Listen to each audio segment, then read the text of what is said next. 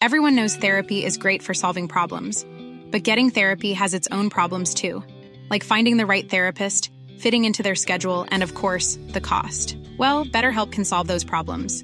It's totally online and built around your schedule. It's surprisingly affordable too.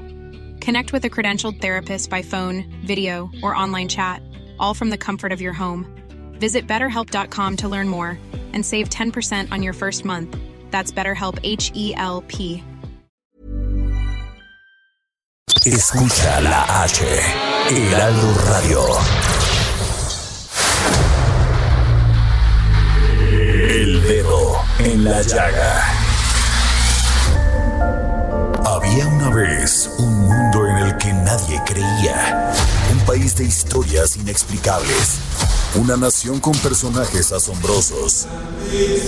Santo Tomás tenía razón. Hay que ver para creer.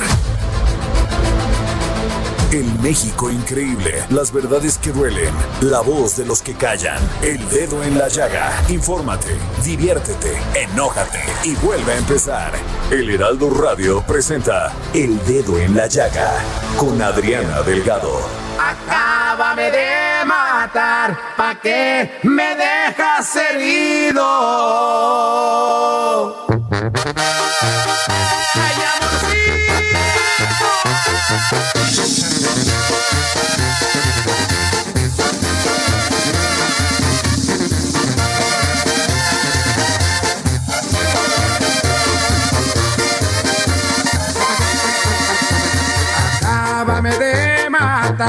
¿pa' qué me dejas herido?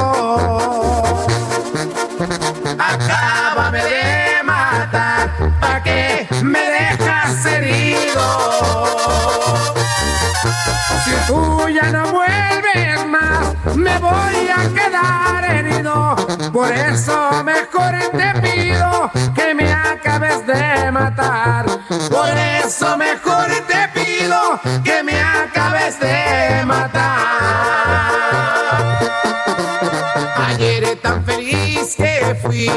cuando te tuve en mis brazos.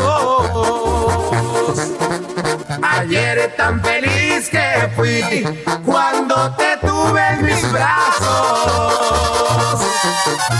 Y ahora que te perdí, tengo el alma hecha pedazos. Sufriendo por. Muy buenas tardes, tengan todos ustedes bienvenidos al Dedo en la Llaga, este espacio radiofónico de Adriana Delgado. Les damos la más cordial de las bienvenidas aquí al Heraldo Radio y al dedo en la llaga. Pues sí, estamos iniciando este dedo en la llaga escuchando Acábame de matar de este gran cantante mexicano Julio Preciado. ¿Quién no lo conoce? Y esta canción, pues luego, luego, pues ya se sabe que el cuerpo que hoy es viernes, que ya arranca el fin de semana y que se pone interesante. Y les platico un poco de, de Julio Preciado, este gran artista, pues ha sido reconocido con importantes galardones, uno de ellos, pues por alcanzar las más altas ventas con su primer álbum y, y a las dos semanas de lanzamiento recibió un disco de oro que posteriormente se hizo acreedor a un disco de platino. No se despeguen del dedo en la llaga. Más adelante, Adriana Delgado estará platicando en vivo y en directo con este gran músico mexicano, el gran Julio Preciado. Javi. de matar, ¿pa' qué me dejas herido? Y saludamos a todos nuestros amigos que nos escuchan en Monterrey, en el Estado de México, en Morelos, en Acapulco, por supuesto aquí en la Ciudad de México, que es desde donde estamos transmitiendo a través del 98.5 de su FM para todo el país, a nuestros amigos allá en la Perla Tapatía, en Guadalajara, en Tampico, en Tijuana, en Villahermosa, en Coahuila, a toda la comarca lagunera que abarca tanto eh, Coahuila como Durango y por supuesto a nuestros amigos de Campeche, de Nayarit, de Sonora y de Colima y a todos nuestros paisanos que se encuentran más allá de nuestra frontera norte, que están en McAllen, en Bronzeville y en San Diego, les mandamos un abrazo muy afectuoso. Recuerden que si se quieren poner en contacto con Adriana Delgado, su Twitter es arroba Adri Delgado Ruiz, arroba Adri Delgado Ruiz. Y vamos a arrancar con la información dura con el gran, gran periodista José Luis Camacho. Rumbo a las elecciones. Handicap 2021 con José Luis Camacho.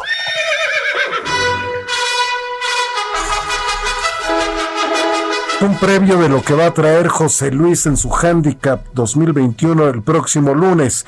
Pero hoy, ¿qué tema nos traes, mi querido José Luis Camacho? Buenas tardes, Jorge. Buenas tardes al auditorio. Buenas tardes a mi querida Adriana Delgado, donde quiera que se encuentre. Que en un momento pues se incorpora ya, ¿eh? Aquí a su programa.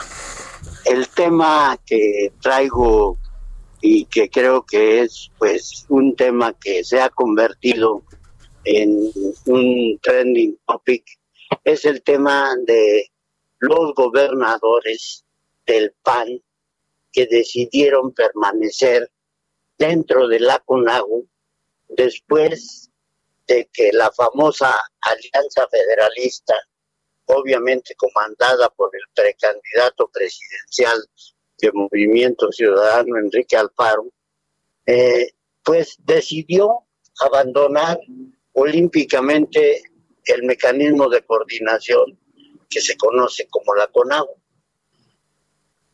En esta ocasión, mi querido Jorge, te quiero comentar eh, brevemente un perfil de cada uno de los que se quedaron. Mira, se quedaron cuatro panistas, uno de ellos no de origen, pero sí fue gobernador en coalición, que es el quintanarroense Carlos Joaquín González. Él es un gobernador que acaba de rendir su cuarto informe, ese no se quiere meter en problemas, ese sigue en coordinación con la federación y dijo yo no le hago el juego al paro y me quedo en la CONAD. Que en estos momentos es lo que conviene, ¿no, mi querido ingeniero José Luis Camacho? Pues sí, yo no sé cómo le vaya a hacer para este recuperar eh, sus eh, participaciones eh, federales eh, sí, los ahora que dicen él y el de Tamaulipas, que son los que más contribuyen después de la Ciudad de México y el Estado de México fiscalmente eh, con la federación, una cosa que sería cuestión de analizar porque es bastante relativa, Jorge.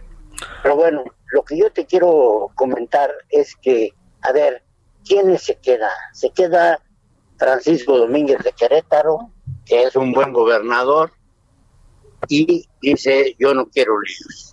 Se queda Mauricio Vila de Yucatán, que también es un excelente gobernador, y que también dice, yo no quiero líos, yo no ando en el baile de la precandidatura presidencial de Alfaro, y yo no me meto en problemas. Exacto. Y, también se queda pues un gobernador bastante aceptable como el de Baja California Sur, que es Carlos Mendoza Davis, que simple y sencillamente dice que no.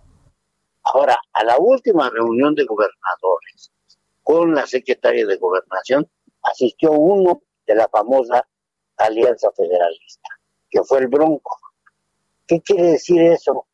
Pues que quien maneja desde el punto de vista político, ya no digas tú federalista, eh, que es Enrique Alfaro, pues no los trae a todos controlados. Va a ser difícil que controle al Bronco, va a ser difícil que controle a Silvano Aureoles, a quien por cierto le deseamos pronta recuperación ya que dio positivo de COVID.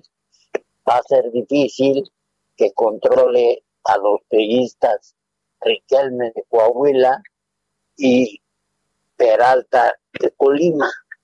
Lo único que controlaba a los gobernadores, mi querido José Luis Camacho, pues era traer el águila, ¿no? Encima. Pues eso sí, yo siento, Jorge, que si tú ves en este momento la estadística, ellos hablaban de que eran la tercera parte del país, eh, que estaba en desacuerdo con la CONAGO. Y ahora ves que pues no está Sonora, que tiene muchos, pero muchísimos habitantes. No está Veracruz, que también tiene muchísimos habitantes. Y que es uno de los padrones más grandes que hay, ¿no? El Estado de México, Veracruz. El Estado de México, Veracruz. En fin, Jorge, pues siento que le dieron esquinazo a las pretensiones de Enrique Alfaro. Es muy importante esto y quiero comentárselo al auditorio por una sencilla razón. No se van a ver afectados más de lo que ya están por la situación económica pues tan especial que vivimos a partir de la recesión que nos impuso el COVID, ¿verdad? No van a tener ningún tipo de restricción lo que se refiere a las participaciones federales. Según lo dijo en una entrevista que tuvimos ayer nosotros, ¿verdad? Con el secretario de Hacienda, Arturo Herrera. Entonces, yo me hago una pregunta, eh, a lo mejor ingenua, ¿verdad? Para una gente, pues ya... José Luis Camacho, tú puedes ser todo menos ingenuo. No nos grilles. Entonces, sin grillarte, la pregunta que me hago es, ¿cuál es la ganancia, como dijo Ricardo Monreal, de balcanizar al país con esa asociación federalista? Colima casi no tiene habitantes. Y te puedo decir que de la misma manera hay entidades de esa alianza federalista, pues que todos tienen su respeto, todos tienen su valor, todos tienen su autonomía, todos tienen este su soberanía a, salvaguarda, pero, ¿verdad? No son el factor que en este momento pueda decidir el futuro de México. Cierto que ahí hay bastante, ¿verdad? Movimiento político y pues creo que eh, la Alianza Federalista con un gobernador como Javier Corral que está entrampado en mil broncas ahorita, el agua, este, la inseguridad, en fin, como gobernadores que tienen también un problema eh, de carácter económico muy fuerte, como es el gobernador de Michoacán donde no se han resuelto las situaciones y te digo desgraciadamente pues dio positivo a COVID, serán este en un momento determinado los elementos que les hagan definir si les conviene o no les conviene negociar con el secretario de Hacienda Arturo Herrera, ya no digamos con el presidente Andrés Manuel López Obrador. O sea que siento que en esto como dijera el clásico, ¿verdad? a final de cuentas, cada quien va a tomar parte en el juego de Juan Pirulero y cada quien va a atender su juego, mi querido Jorge. Por supuesto, fíjate que ayer eh, precisamente platicaba en estos micrófonos Adriana Delgado con el gobernador de Quintana Roo, con Carlos Joaquín González, y ella le preguntaba, ¿de qué sirve la, la, la, la, CONAGO si no tiene un marco constitucional? Y él le, le, decía, pero mira, nos ha servido de mucho para intercambiar el diálogo y reunirse con el gobierno federal, y ese, eh, él, él piensa que es un instrumento importante para los estados, porque él decía que Hoy más que nunca es cuando hay que promover el trabajo en equipo, el federalismo significa unidad y eso es lo que la CONAGO promueve. Ahí, tienes un gobernador inteligente, mi estimado José Luis Camacho. Pues yo suscribo totalmente lo que dice el gobernador de Quintana Roo, Carlos Joaquín González, y te puedo este, remitir a una definición de lo que es el federalismo, una definición que en una ocasión dio el maestro Enrique Olivares Santana, que fue director de Banobras y que por entre muchas otras cosas entre fin fue secretario de gobernación fue en fin el maestro dijo Banobras es el banco del federalismo y allí se definió perfectamente los atributos de la condición federalista de México. Espero que Enrique Alvaro, algunos de sus corifeos, intereses políticos como los de Javier Correal, entiendan que pues primero está el bienestar de sus gobernados, en este caso y en esta situación tan especial de la pandemia, de su salud, de su seguridad personal y de su economía. Y si hay otra cosa más importante que eso, pues lo aceptaré yo con toda humildad. Espero que me lo digan, mi querido Jorge. Exactamente, mi querido José Luis. Próximo lunes, handicap, José Luis. El próximo lunes tenemos un estado calientito. Es el estado de Sinaloa. Recuerda que en Sinaloa hay un antecedente muy eh, que, que, tomaremos como referente. Allí hubo un gobernador que al igual que Carlos Joaquín llegó sin el apoyo del PRI, llegó con una alianza y que fue el famoso Maloba, Mario López Velarde.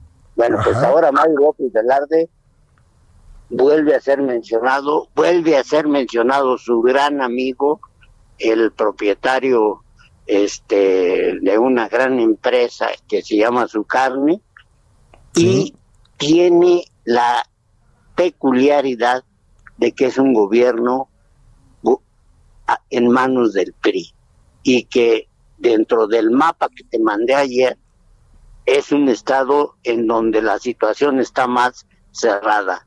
Morena 27 puntos, PRI 23 puntos. Ni siquiera más abajo del empate técnico. Están en un puro empate técnico. Es correcto. Quien decida, mejor candidato, ya lo comentaremos el lunes, veremos cómo eh, se va a comportar el electorado sinaloense. Y ahí Quirino Ordaz, la verdad, pues está muy bien evaluado. Ya ves que siempre sale dentro de los primeros cinco en los rankings de, de los gobernadores mejor evaluados del país. Así es, y no, bueno, Quirino ha hecho un gran gobierno, independientemente de que es un Estado con muchas complicaciones en materia de seguridad pública, pero las ha sabido llevar, ha tenido una comunicación civilizada, institucional, con el gobierno federal del presidente López Obrador, y eso le ha permitido que el Estado de Sinaloa haya recibido grandes apoyos. Te pongo un ejemplo por ejemplo, Mazatlán. Mazatlán, ahora que las aduanas marítimas están en manos precisamente de la Secretaría de Marina, valga la, redundancia, uno de los más interesados en que así fuera, porque por ahí entra la mayor parte de la droga llamada fentanilo, que es un veneno para la sociedad mexicana, sobre todo para los jóvenes, ¿verdad? Tenía Quirino y especial interés en que se controlara ese fenómeno de la introducción de drogas por la vía de Mazatlán, del famoso fentanil. Pues muy pues interesante va a estar el, el lunes tu, tu, tu, participación con este Handicap 2021, mi querido José Luis. Así es, y por cierto quiero comentarte que ya me llegaron muchos reclamos de Tlaxcala diciendo que dejé fuera a varios precandidatos. Bueno, pues les pido una disculpa, Mm, me mandarán sus nombres y al principio diré, bueno, también tienen ganas, aunque no tienen posibilidades, Jorge Sandoval y José Luis Camacho. Exacto, porque ni de Tlaxcala somos. En fin, te mando un abrazo, mi querido José Luis, que tengas un buen fin de semana y nos vemos el lunes. Nos escuchamos el lunes y me saludas, por favor, a la muy queridísima Adriana Delgado. Por supuesto, de tu parte. Ahí estuvo José Luis Camacho, siempre con su comentario oportuno, inteligente e informado. Y ahora vamos a una sección que usted espera, que les gusta mucho. Películas en el dedo en la llaga, con Gonzalo Lira. Mi querido Gonzalo Lira, ya aquí en cabina, ¿cómo estás? Muy bien, muy bien, Jorge, ¿tú qué tal? Muy bien, ¿cómo, cómo, cómo, cómo, cómo ves todo lo que está pasando con los, con nuestros coterráneos, con los mexicanos en el mundo? Pues digo, en términos cinematográficos, que sí, hablando en términos cinematográficos, no, por supuesto, por supuesto, de eso hablamos. Pero sí, están dando bastante de qué hablar. Digo, Michel Franco presentó una película de la que ya estuvimos hablando hace, pues ya un rato, ¿no? Que es la de Nuevo Orden, dio bastante de qué hablar, la verdad. Por ahí ya se llevó el premio de un jurado juvenil. A Diego Boneta, uno de sus protagonistas, lo premiaron junto con Kate Blanchett como una promesa joven. Y además, de la que no se ha hablado tanto. ¿A Kate Blanchett también la candidatura para promesa joven? No, no, no, Kate Blanchett se llevó otro premio, pero ah, en la misma, en la misma ceremonia. en la misma ceremonia. Dejémoslo así. Pero es joven, es joven. Kate, si nos escuchas, este, no te lo tomes personal. y fíjate que hablando, hablando de, de, jóvenes, ¿no? Y de nombres, pues, que empiezan a, a crecer y a hacer más ruido, la directora mexicana Yuleno Laizola, que también ya hablamos un poquito de ella, presentó su película Selva Trágica, que dio bastante de qué hablar, la historia de dos hombres mexicanos que trabajan en la industria del tabaco y se encuentran una mujer, una mujer beliceña en medio de la selva maya, que pues también es una región que está dando mucho de qué hablar en estas, en estas fechas por aquello del tren. Que es bellísima, verdaderamente, es bellísima. toda esa parte del sureste mexicano. Pero que además es muy mística y precisamente me platicó Yuleno Laizola, eh, pues más allá como de esta premisa básica, qué es lo que ella buscaba retratar de esta selva y de esta historia. ¿Y con quién platicaste? Con la propia Yuleno Laizola, la directora de esta selva trágica. Pues la escuchamos. Vamos. Es un cruce entre, entre dos mundos en varios sentidos. Por un lado, el, el, el, universo masculino y el universo femenino. Por otro lado, la fantasía y la realidad, desde la fantasía de todo lo que pasa en la cabeza de estos hombres y también las fantasías que están vinculadas con las eh, anécdotas, historias, mitos y leyendas de la selva este, la dualidad también o el encuentro entre estos dos países, México y Belice, divididos solamente por una pequeña frontera que es el río Hondo. Este, en esa época Belice era todavía una colonia británica y en Belice pues el idioma oficial es el inglés. Entonces hay un encuentro entre una beliceña que habla inglés y un grupo de mexicanos que solamente hablan español. Ahí está, ese es Yulena Laizola, que pues bueno, como lo decía, ya dio de qué hablar con Selva Trágica. Vamos a ver si se trae por ahí algún premio, porque además es el primer festival que se hace presencial, entonces también tendrá muchas historias que contarnos. Y hablando de historias que contarnos y de películas que sí podemos ver, películas también mexicanas, el año pasado Samuel Kishi, un director eh, pues eh, coterráneo, coterráneo, perdón, de Guadalajara, se llevó un premio en el Festival de Berlín, uno de los más importantes del mundo, con la película Los Lobos, que es la historia de dos niños que se van a vivir con su madre Estados Unidos. Mientras ella tiene que trabajar, ellos empiezan a sobrellevar como este enajenamiento y el pertenecer a otra cultura, encerrados entre cuatro paredes, creando mundos eh, imaginarios y tratando de llevarlo encerrados. Platiqué precisamente con Samuel Kishi, que es me dijo de dónde vienen estas historias y cómo cuenta, porque es algo muy personal y muy íntimo. Fíjate que una de las fuentes de ideas que, con lo que siempre trabajo y para enfrentarme a la página en blanco es con un pequeño ejercicio que se llama Me acuerdo que. Este, este ejercicio no es, no es mío, se lo robé a un artista plástico que se llama Joe Brainerd, este, que él escribió un librito. Cuando terminé de leer ese libro, me llamó muchísimo la atención este, el hacer un ejercicio parecido. Cuando tenía cinco años, mi mamá nos llevó a mi hermano y a mí, de pequeños, a vivir a Santana, California, a probar una nueva vida ella este, tenía que salir a trabajar y nos tenía que dejar encerrados en un pequeño departamento con una grabadora y este, se grababa en ese cassette historias, las reglas de la casa, cuentos, etc. Y nos decía, si me extrañan, pónganle play a la grabadora.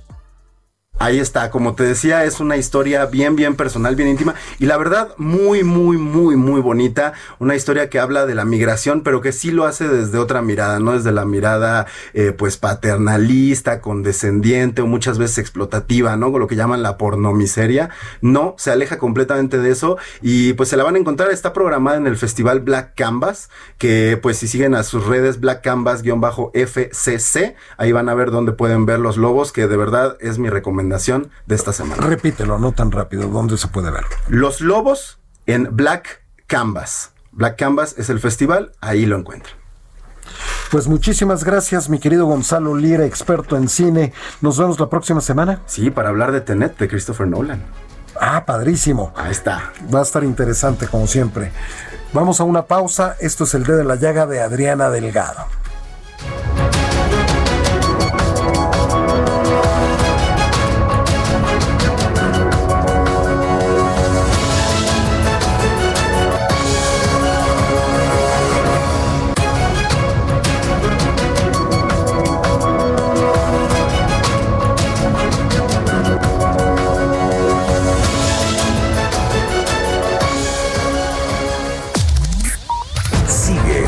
Adriana Delgado en su cuenta de Twitter. Arroba Adri Delgado Ruiz. Además, te invitamos a enviar tus opiniones y comentarios en texto o por mensaje de audio a través de WhatsApp al 55 2544 3334.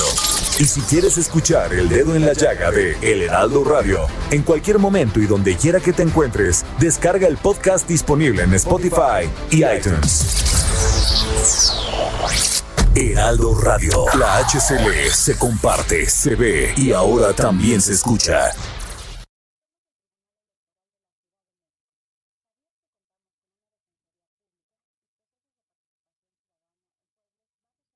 Heraldo Radio. La HCL se comparte, se ve y ahora también se escucha. Que todo en tu vida sea bueno.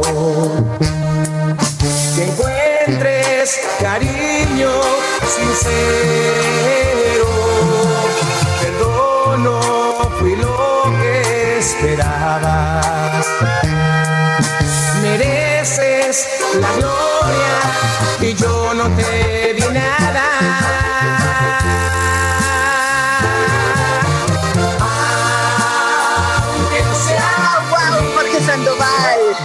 Adriana Delgado, ¿cómo estás? Muy buenas tardes. Muy bien. Escuchar a Julio Preciado me pone de buen humor este viernes. ¿Cómo por, ves? por supuesto, y a quién no.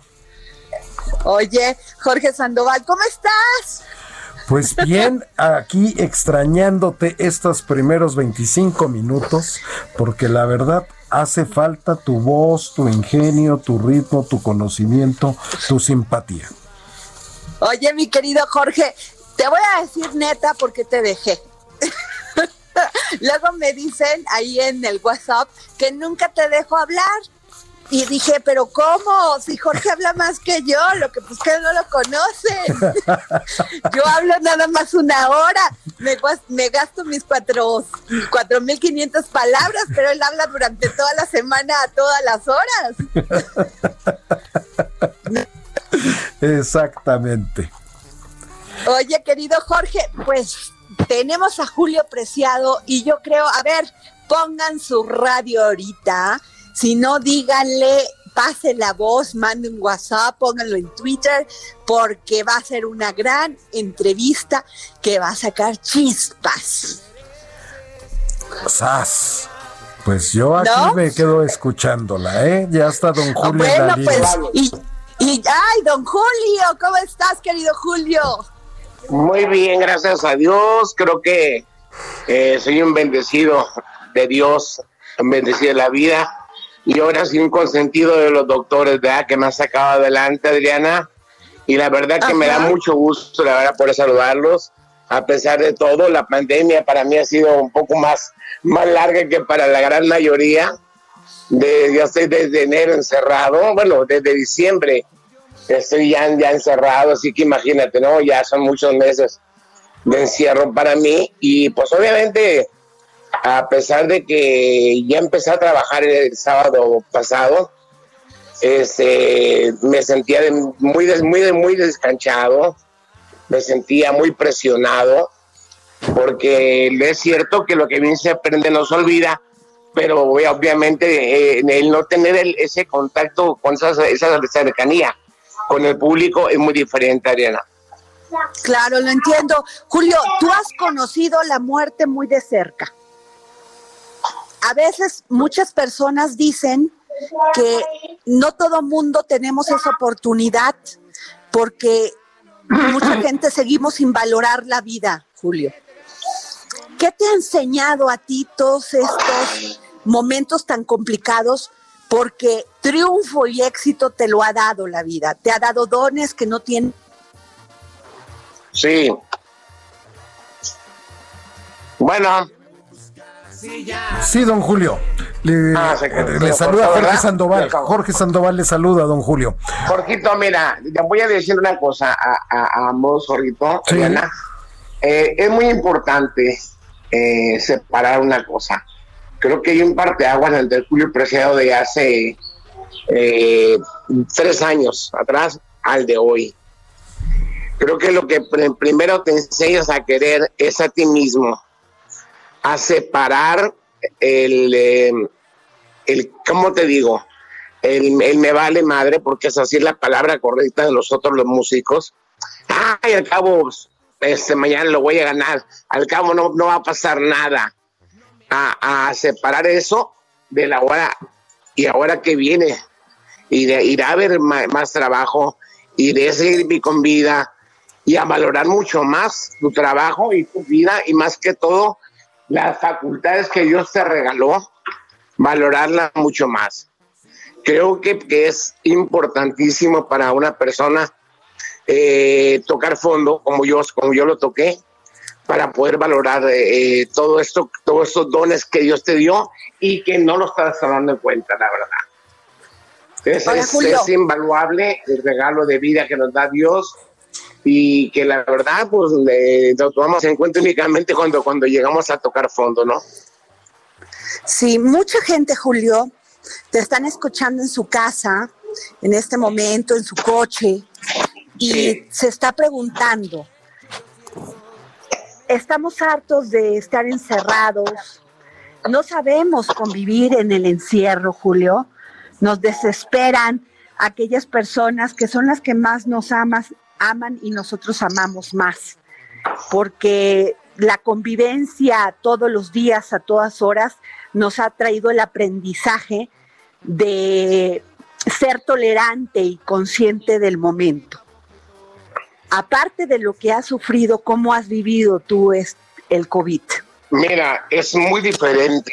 Yo venía ya cargando tres meses anteriores a, la, pandemia, este, pues de hospitalización por la, obviamente, cuando eres una persona que recibe un trasplante, son tres meses por fuerza de estar en, aislamiento. Es paulatino. Primero, la primer mes, nada más mi enfermera y mi, esposa, que era la que se encargaba de, de mi comida. Después empecé a socializar un poquito más ya recibiendo una o dos visitas al día en mi cuarto con las medidas de higiene adecuadas. Al tercer mes empiezas a, socializar a través de una ventana, que ya fue en el mes, se habló el mes de marzo. Pero ándale que en abril y mayo pues ya nos cae el chahuizle con la pandemia. Y pues qué pasa, ¿no? Que yo no alcancé a disfrutar nada Nada, porque me cayó una infección en los testículos muy fuerte. Eh, y entonces todavía estaba yo en, aislamiento en el hospital. Así que imagínate, yo cuando ya llega el momento de la mm, pandemia, de que dicen, sabes que ya no puedes salir de casa, y más una persona con, que, como con problemas renales, con problemas de diabetes, con problemas de hipertensión, o sea, tenía todo, tenía todo el paquete completo para que, para que se, me contagiara el COVID a mí. Así que ahí estoy encerrado. ¿Cómo lo manejé? Creo que me enseñé a convivir más con la familia, me enseñé más a estar eh, pensando en mí, en mí mismo. Creo que eso es muy importante. Siempre pensamos en los demás, pero nunca pensamos en nosotros mismos, fíjate. Me puse a rescatar canciones viejísimas que tenía grabadas, me puse a rescatar eh, eh, catálogo de, música eh, que tenía grabados hace 12, 14 años y que no se habían sacado al aire.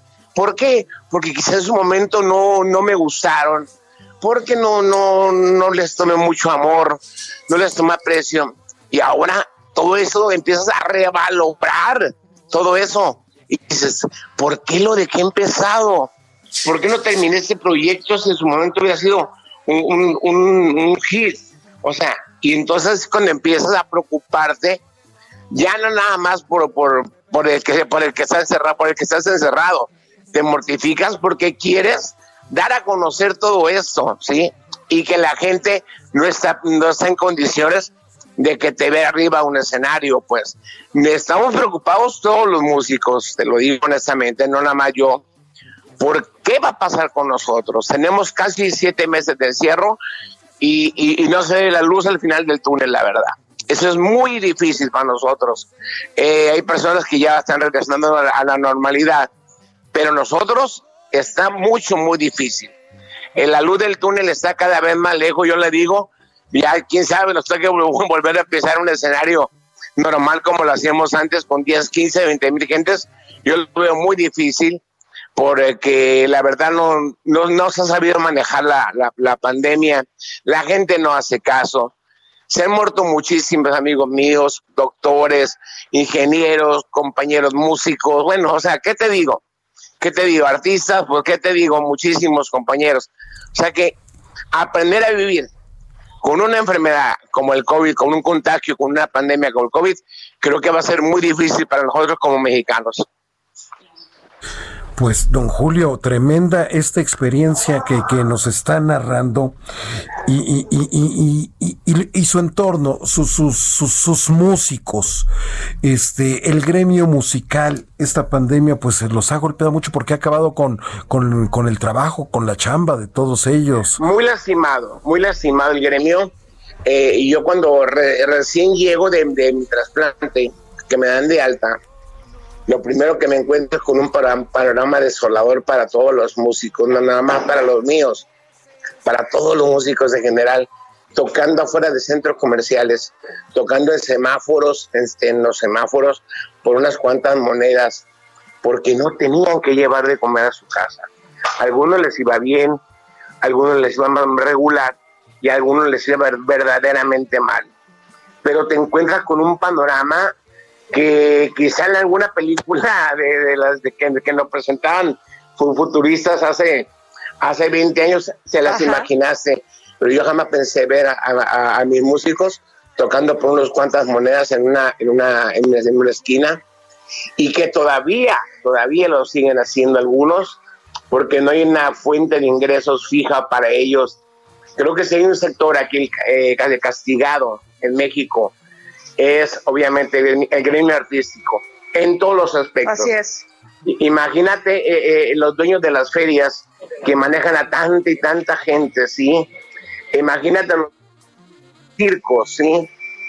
A los que hacemos un baile, toda la gente que come de, de, de, de un baile, gente que estaba acostumbrado a que cada semana, si no era en una colonia, era en otra, si, si no era una ciudad, era otra, pero estábamos acostumbrados a estar trabajando, constantemente y ahorita de tener ocho meses en trabajar, creo que al, gremio artístico le ha pegado muchísimo a los compañeros de, que trabajan en teatro, a los compañeros que trabajan, eh, pues la televisión pues se está reintegrando apenas poco a poco, ha sabido llevar el problema eh, en, segmentos para no cortarlos a todos de un, de, un, pues de un, de un solo tirón, este, los, los han estado segmentando pero a, la gran mayoría, la gran mayoría de los compañeros de, teatro que hacen cine, que hacen series, están muy, eh, muy, pero muy castigados también, al igual que nosotros. Oye, Julio, de estos proyectos que dejaste, que dejaste, otra vez Adriana Delgado, es que me voy y regreso por el internet, pero de estos proyectos que dejaste, Julio, y que no, este, en aquel momento no les, yo quisiera retomar esto que dijiste porque me parece vital, este, que no les tomaste en cuenta en ese momento. ¿Cuál? Y me imagino que esos proyectos eran musicales, eran letras de canciones. Es, así, así.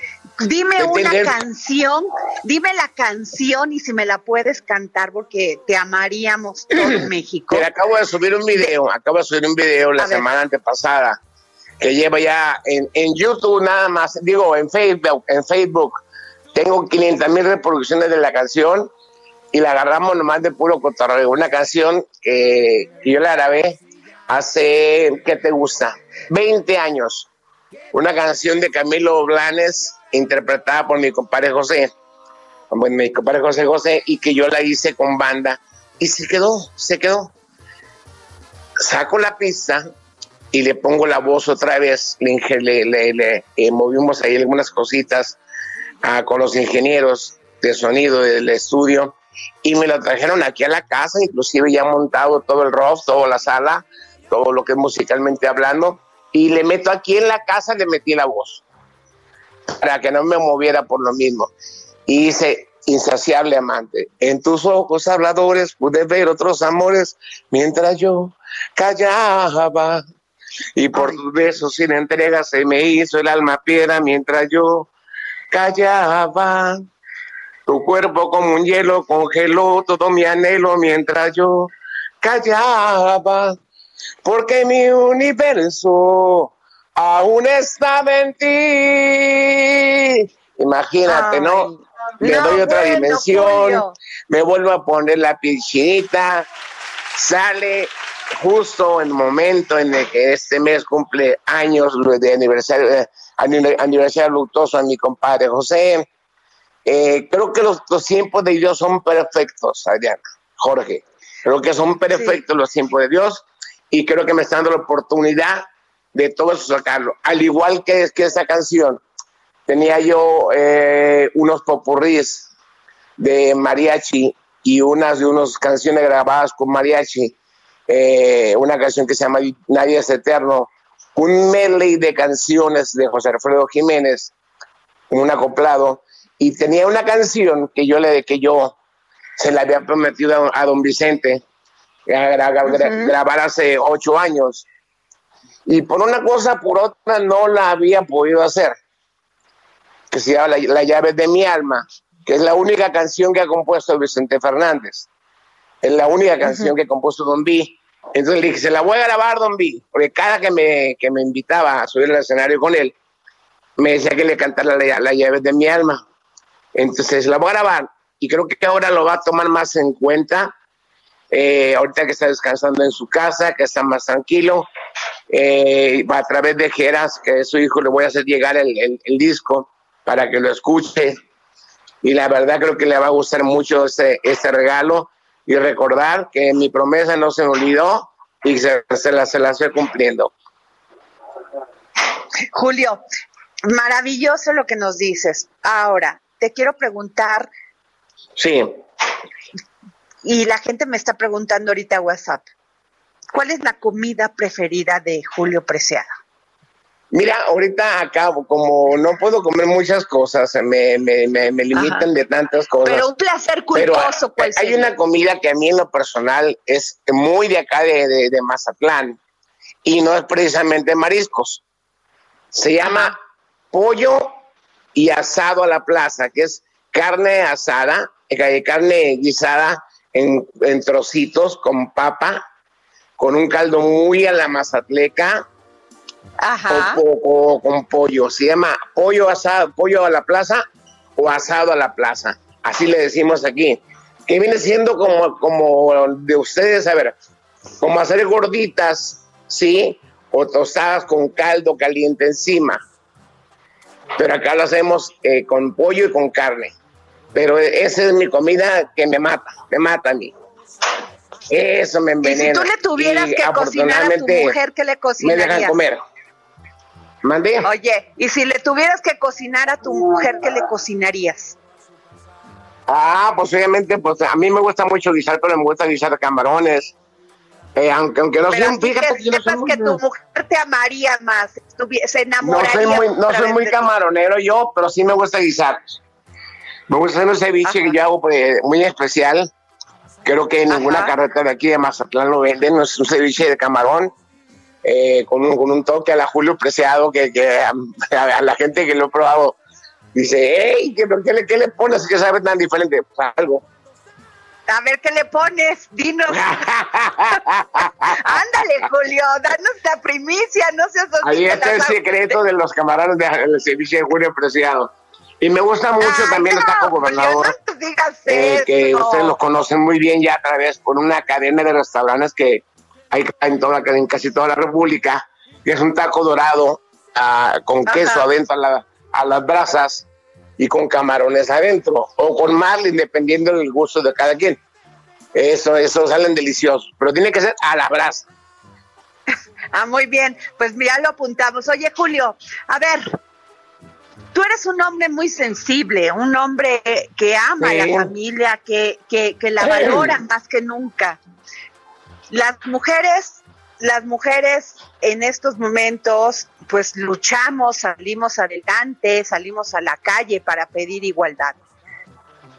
Tú tienes una hija. Claro. ¿Cómo, qué les dirías a aquellas mujeres que queremos que nos traten bien, que no nos pe que no nos violenten, que no nos griten, que no nos digan que estamos locas por querer salir adelante, que nos amen, Julio, como su par. Mira, te voy a contestar con otra, con una, una, frase que dijo mi hija. Mi, hijo, mi hija cuando le, me, hace la donación de, su riñón, que todo mundo pegó el grito en el cielo, híjole, me dijeron hasta lo que me iba a morir, que por qué truncaba la vida de mi hija. Gente ignorante totalmente, porque obviamente eh, una persona que dona un miembro, que, que dona un órgano, en este caso un riñón, vive mucho más tiempo que una persona normal. ¿Por qué? Porque se, cuida cada seis meses, mi reina. Tiene que estar con el doctor cada seis meses. Y te voy a contestar lo que tú me preguntas con una frase que ella le, que ella le dijo a la, a la, prensa cuando le preguntaron que si no tenía miedo el donarme un riñón, ella dijo que no. ¿Y por qué? Porque prefiere vivir mi vida sin un riñón que vivir sin mi padre. Creo que esa frase para mí me marcó, me marcó para toda la vida. Creo que es, es difícil, que, discúlpenme, pero es la verdad. Eh, creo que estábamos impuestos siempre a que los padres damos la vida por los hijos y en este caso mi hija dio la vida por mí. El respeto hacia la mujer, imagínate, si la respetaba antes, creo que ahora la valoro, pero mucho más, porque tuvo más, más, pero mucho más valor que, que, muchos, eh, entre, entre mis, mis, hijos, tuvo más valor que sus hermanos.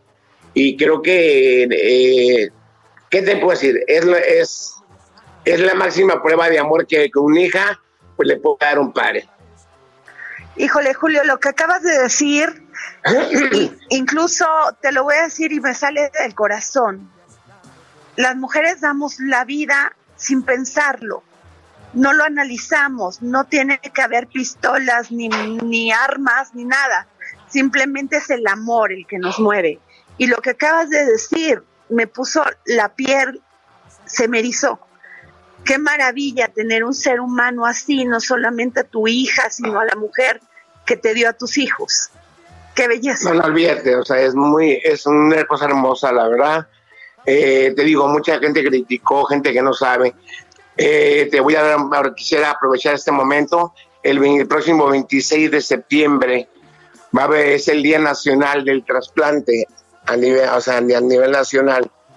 Y vamos a estar ahí eh, exponiendo a través de las redes sociales, a través de la página oficial del Centro Nacional de Trasplante, de, pues, Nacional de Trasplante del Riñón Vamos a estar en conferencia, eh, mi hija y yo.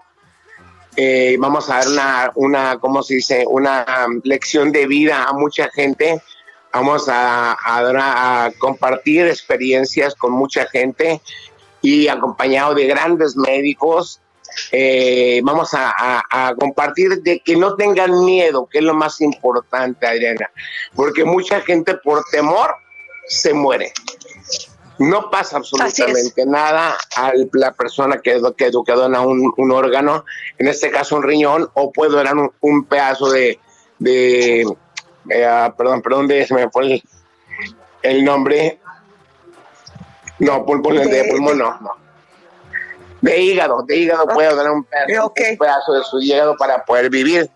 Y una cosa que yo no sabía, yo sabía que podían eh, donar cinco, cinco este, órganos una persona de un cadáver. y me dicen los doctores que pueden donar hasta ocho, hasta ocho, fíjate, órganos para poder salvar ocho vidas. O sea que es maravilloso la donación de órganos. Desgraciadamente no tenemos la cultura en nuestro país para poder eh, donar. comentaba con, con, la gente que se encarga de ir a hablar con los familiares cuando tienen un accidente y que quedan en, en, coma o que quedan con eh, derrame cerebral y eso, y, batallan lo que no te imaginas, Adriana Jorge, te imaginas un, cuadro eh, eh, que, que, que, dices tú, ¿por qué son tan cerrados si ya no van a tener uso? Si no les va a servir de nada si se lo llevan, ¿por qué no donarlos? Dice que, me, que, se, que se tienen que hasta hincar con los familiares para que puedan dar una donación de un órgano y que mucha gente no van a convencerla, la gran mayoría. Ay, Julio, nos va a llegar en la guillotina, pero te puedo decir una cosa, ha sido una de las entrevistas más maravillosas que ha tocado el alma, no solamente mía, sino de muchos y de Jorge Sandoval, sino de muchas personas. Muchísimas gracias. Muchas gracias, mi reina.